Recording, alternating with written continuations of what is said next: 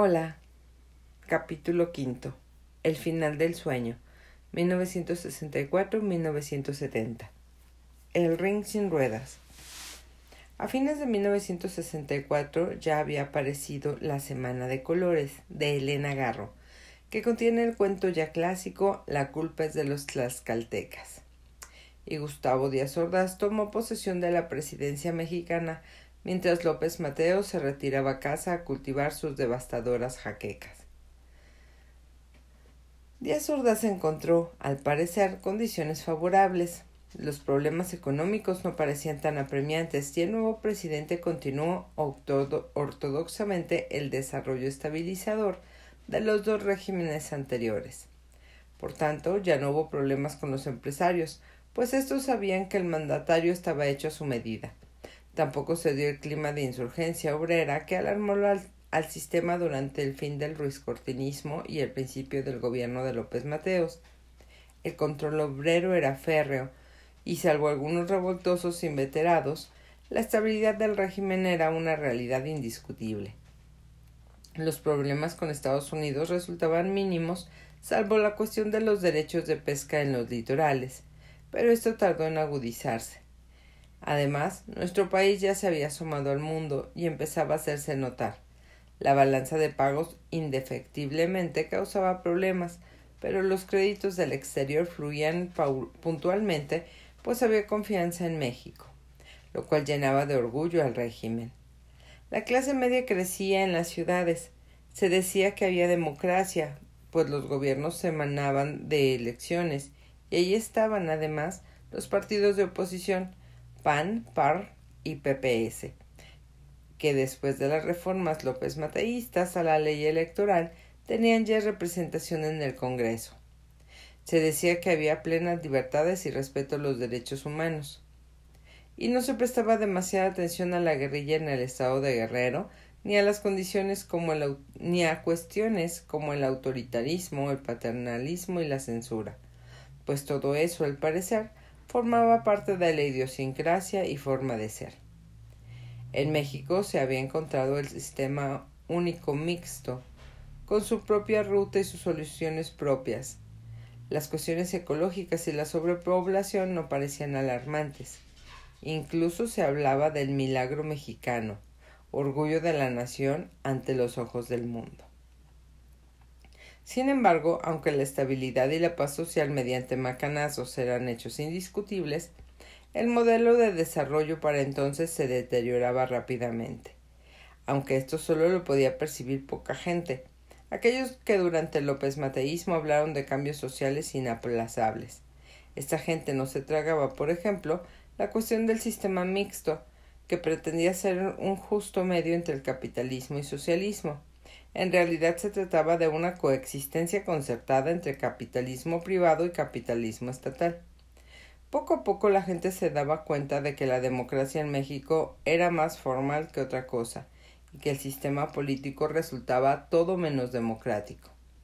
El presidente, a través del partido oficial, tenía el control absoluto de todos los mecanismos del poder y solo el sector empresarial tenía recursos para hacer modificar sus criterios pero en diciembre de 1964 el entendimiento de iniciativa privada y gobierno era casi total.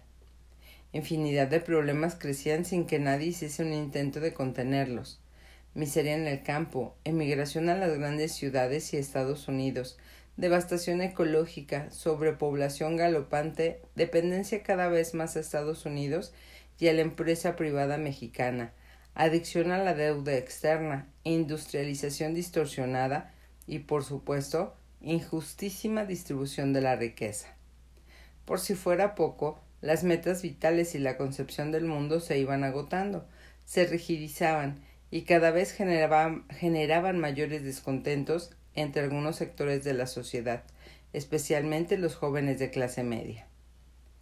Sin embargo, Gustavo Díaz Ordaz no parecía preocupado. Sin titubear consideró que el modelo de desarrollo era el correcto, así que no buscó modificaciones de ningún tipo. Su gabinete lo reflejaba. Antonio Ortiz Mena, estrella de las finanzas en el sexenio anterior, repitió en la Secretaría de Hacienda. Luis Echeverría, que también había servido a su jefe y ahora presidente, se encargó de gobernación. Agustín Yáñez, novelista, ocupó la cartera de Educación Pública. Antonio Padilla Segura fue a dar a Comunicaciones. Y Ernesto Uruchurtu repitió, repitió en la gerencia de la Ciudad de México. Por último, la estratégica Secretaría uh, de la Presidencia fue ocupada por Emilio Martínez Manautou, Manautou en la dirección del PRI quedó Carlos Amadrazo, quien desde el principio plantó que él sí llevaría a cabo la democratización en el partido oficial, especialmente en cuanto a la selección de candidatos. Madrazo era un orador vehemente, decía Elia Chávez de la revista Proceso, y dio a entender que el dedazo se terminaba. Nosotros no vamos a designar candidatos, planteaba. Lo harán los militantes del partido. Trabajaremos a la luz del día, nos concretaremos a acatar la voluntad popular. También quería sacar del PRI a los que denigraban a la revolución con su conducta y que no viven del sudor de su frente, sino del sudor del de enfrente. Prometió que lucharía porque los funcionarios se concretaran a sus deberes inmediatos, pues el mejor negocio de la política es no hacer de ella un negocio. Madrazo no vio con agrado un proyecto que presentaron el revolucionador desde el interior, Enrique Ramírez y Ramírez, Miguel Cobian Pérez y otros. Se trataba de obtener la reelección por una vez consecutiva de los diputados, los senadores. Eso sí, tendrían que seguir fieles al dogma de la no reelección.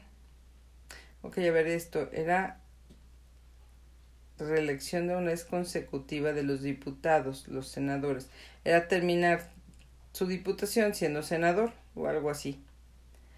Ok.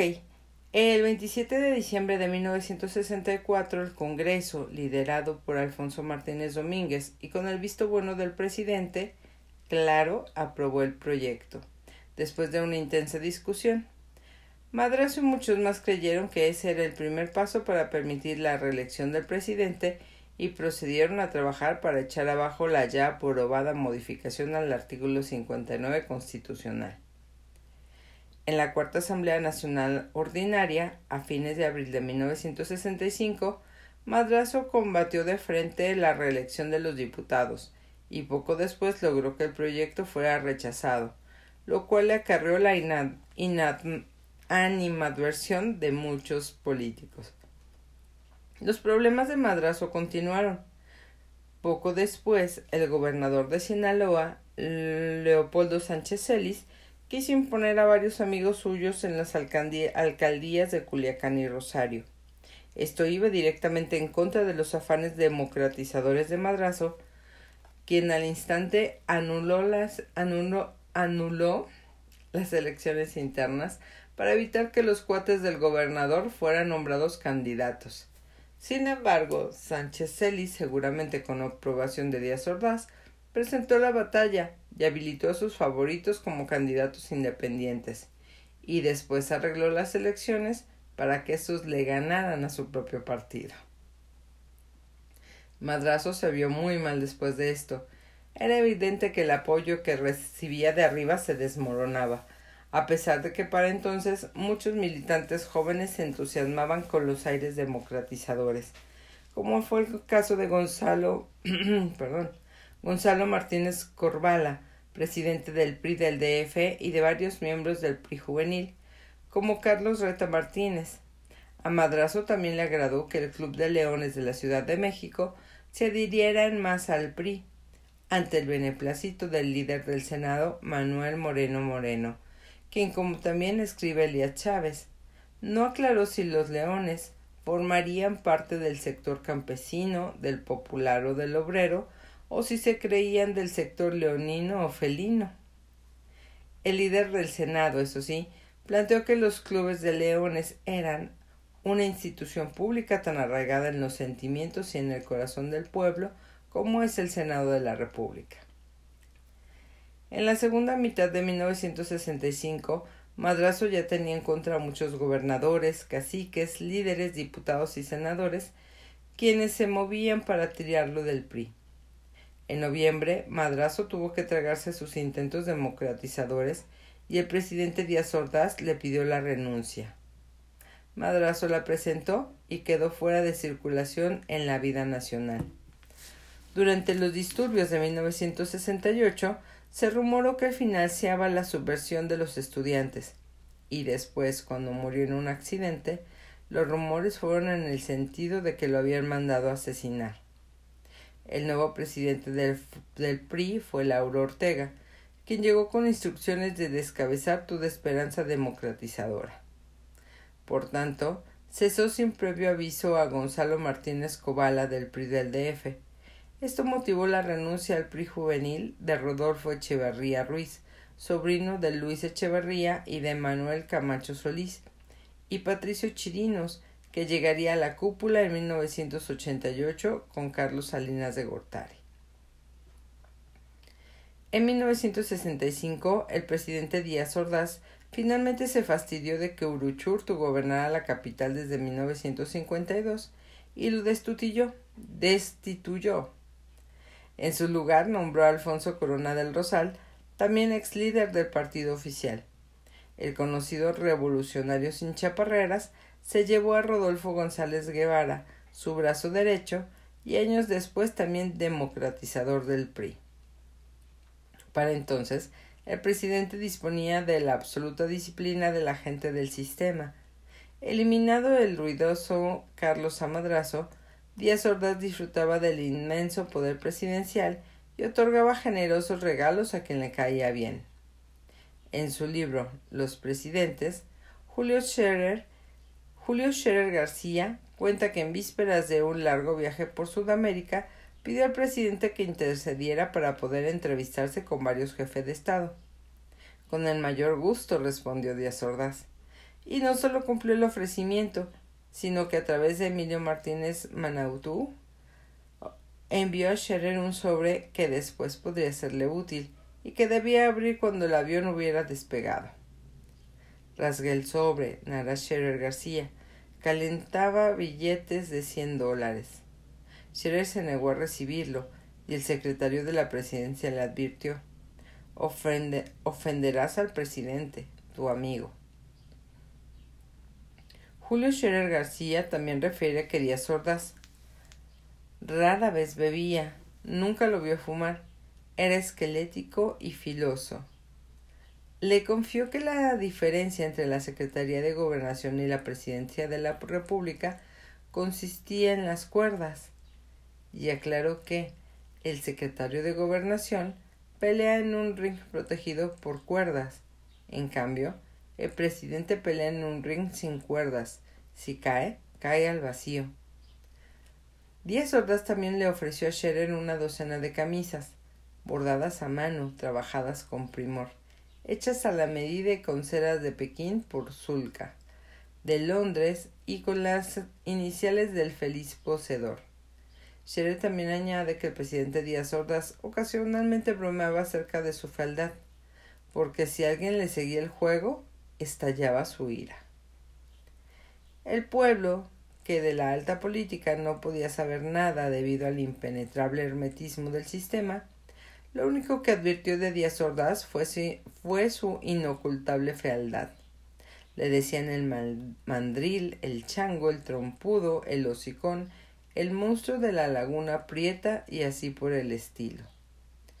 Pero la personalidad de Díaz Ordaz se reveló con claridad en ese año cuando ocho mil médicos residentes de cinco hospitales de la Ciudad de México y de cuarenta y ocho estados iniciaron un movimiento de huelga en busca de mejorías en sus condiciones de trabajo.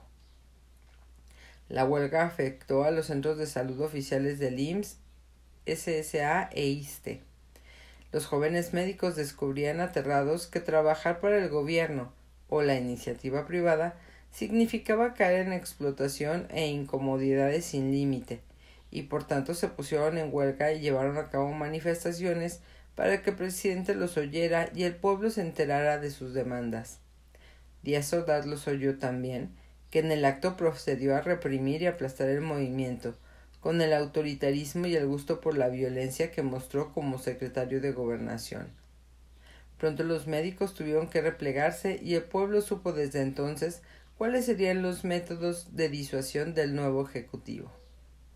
Un año después, ante los problemas estudiantiles que surgieron en la Universidad Nicolaitia de Morelia, el presidente ordenó al ejército que invadiera el campus y sometiera por la fuerza y con la cárcel a los quejosos, entre los que se encontraba el rector Eli de Gortari. Lo mismo ocurrió en 1967, cuando los conflictos estudiantiles se dieron en la Universidad de Sonora. Mucha gente seguía hablando de revolución, como en el periodo de López Mateos, y Genaro Vázquez Rojas lo hacía con las armas en la mano en la Costa Grande de Guerrero, mientras eludía al ejército y recibía el apoyo de los campesinos. En 1965, además del de Lucio Cabañas, surgió un grupo guerrillero en Chihuahua que al estilo Fidel Castro, el 23 de septiembre asaltó el cuartel militar de Ciudad Madera. El asalto fracasó, pero con el tiempo generó la aparición de la Liga Comunista 23 de septiembre, célebre en los años 70. Todas estas manifestaciones de descontento, unidas a la inconformidad contracultural, culminaron en el verano de 1968. Pero en 1965 otras cosas eran preocupantes. La participación del capital extranjero, por ejemplo, que a través de las grandes transnacionales dominaba ya sectores estratégicos de la actividad industrial, el 48% de las 50 empresas que obtenían la mayor producción bruta del país eran controladas total o parcialmente por el capitalismo externo. Y seguía concentrándose las riquezas en pocas manos.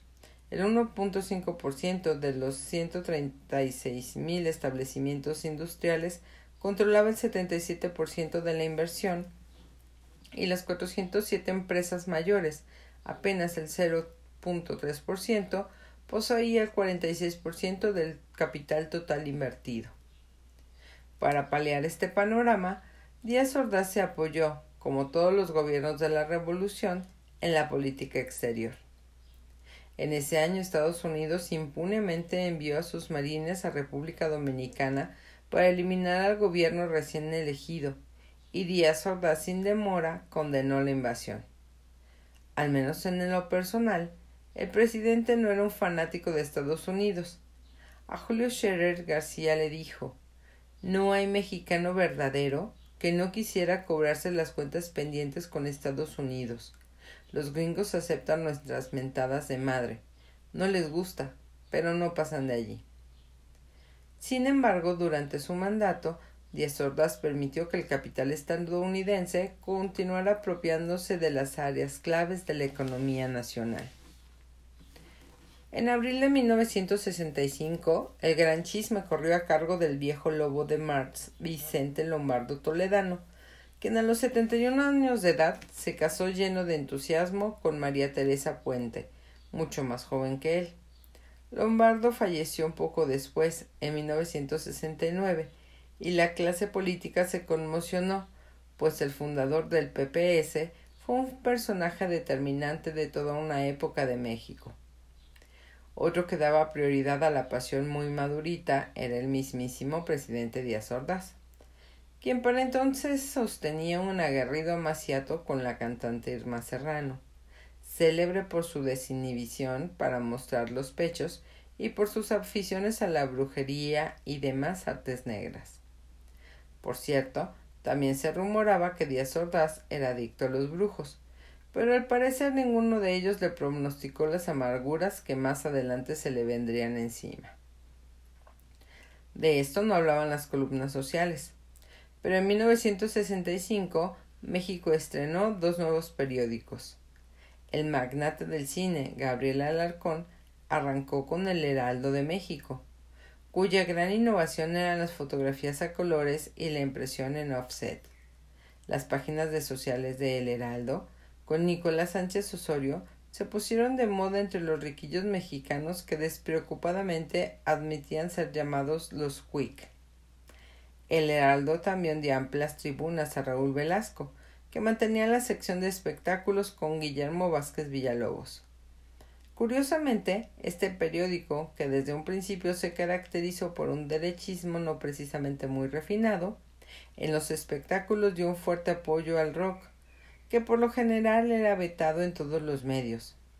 Los escritores Juan Tobar y Parmine, voy de nuevo, Parménides García Saldaña abrieron el camino a la difusión rock and rollera a partir de 1967.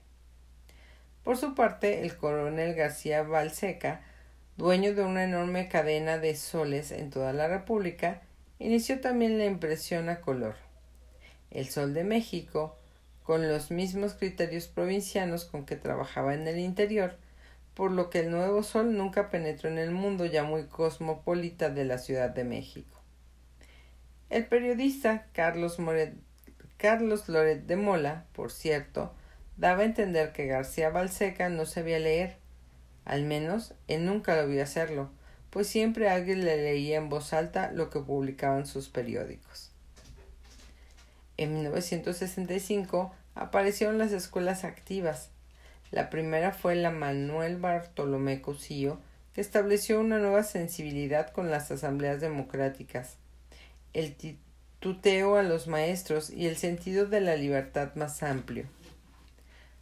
A, mediados de año, Gustavo Sainz pasó al superestrellato con la, ah, con la publicación de Gazapo, que mostró el proceso de maduración de un joven que rompe con el paternalismo y la convencionalidad para avanzar por sí mismo. Por supuesto, pues entonces nadie lo advertía, algo semejante ocurría en el país, cuya población joven se, se liberaba con rapidez de viejos moldes y formaba una nueva nación. Además de Gazapo, otro éxito libresco indiscutible lo dio Salvador Elizondo con su alucinante y perturbadora novela Farabeuf, que inmensa en la más definitiva intelectualidad, a la vez significaba una ruptura continuidad de la, en la literatura culta a través de su temática místico perversa. Vicente Leñero siguió los, experimentos intrincadísimos de su espléndida novela Estudio Q y Ricardo Garibay trató muy bien el tema de la muerte del padre en beber un cáliz. Todos los libros los publicó Joaquín Mortis. La editorial Era, a su vez, presentó el extraordinario estudio de Pablo González Casanova, La democracia en México, y la fenomenología del relajo de Jorge Portilla. En poesía lo mejor fue Vendimia del junglar de Marco Antonio Montes de Oca y Yo soy el otro de Sergio Mondragón. En el mundo de los libros el escándalo mostró mayor lo constituyó Los hijos de Sánchez del antropólogo estadounidense Oscar Lewis. Este estudioso ya había reportado la vida de una familia pobre de Ah, una familia pobre de Tepoztlán. Tepoztlán Morelos en Antropología de la, de la Pobreza. Lewis siguió a la familia Lewis siguió a la familia, que como muchas otras emigró a la capital, y con un sabio empleo de la grabadora nos dejó estupefactos al darnos a conocer los modos de vida o cultura de la pobreza en Tepito. La Sociedad Mexicana de Geografía y Estadística se indignó ante lo que consideraba distorsiones de la realidad nacional e inició un juicio con la Suprema Corte contra el libro, publicado por el Fondo de Cultura Económica. El presidente Díaz Ordaz despidió entonces a Arnaldo Orfila Reinal, que había dirigido el fondo desde fines de los años 40. La comunidad intelectual y muy en concreto los dos pisos de la mafia se manifestaron en contra del despido de Orfila, y entonces tuvo lugar un hecho muy importante para la vida del país. Orfila y los intelectuales que lo apoyaban no se resignaron ante la decisión presidencial, sino que presentaron resistencia a través de un llamado público para que se compraran las acciones de una nueva empresa editorial. La gente apoyó sin reservas el proyecto. Elenia Poniatowska regaló su casa de Gabriel Mancera y así nació siglo XXI Editores, que presentó sus primeros títulos en 1966. En tanto, el juicio contra los hijos de Sánchez se llevó a cabo y finalmente la Suprema Corte dictó una resolución a favor del libro y de su circulación abierta en el territorio nacional.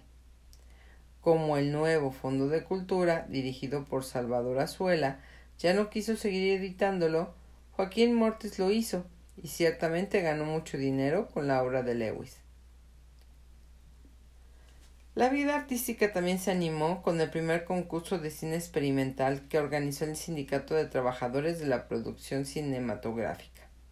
El concurso dejó ver que el cine mexicano había llegado a un nadir pestilente y también que pululaba nuevos conceptos sobre la realización cinematográfica.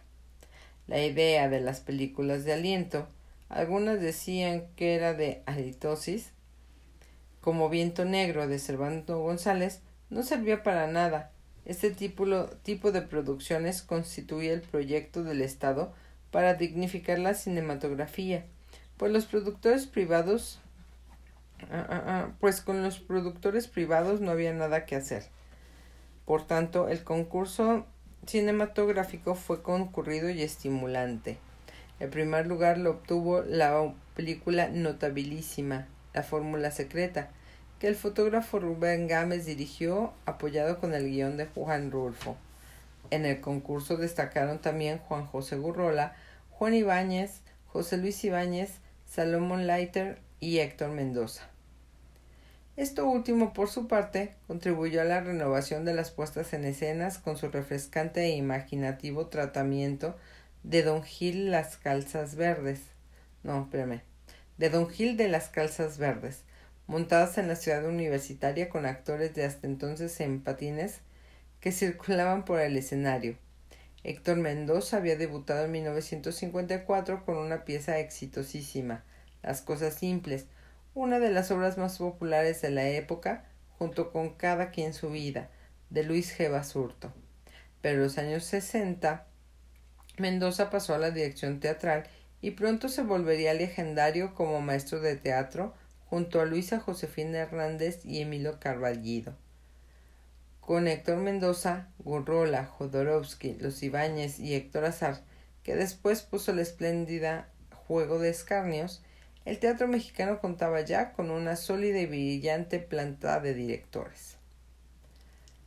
Ante el éxito del concurso del cine, en 1966 el Banco Cinematográfico llevó a cabo uno de sus guiones y argumentos que también consteló el interés y, y el entusiasmo de mucha gente.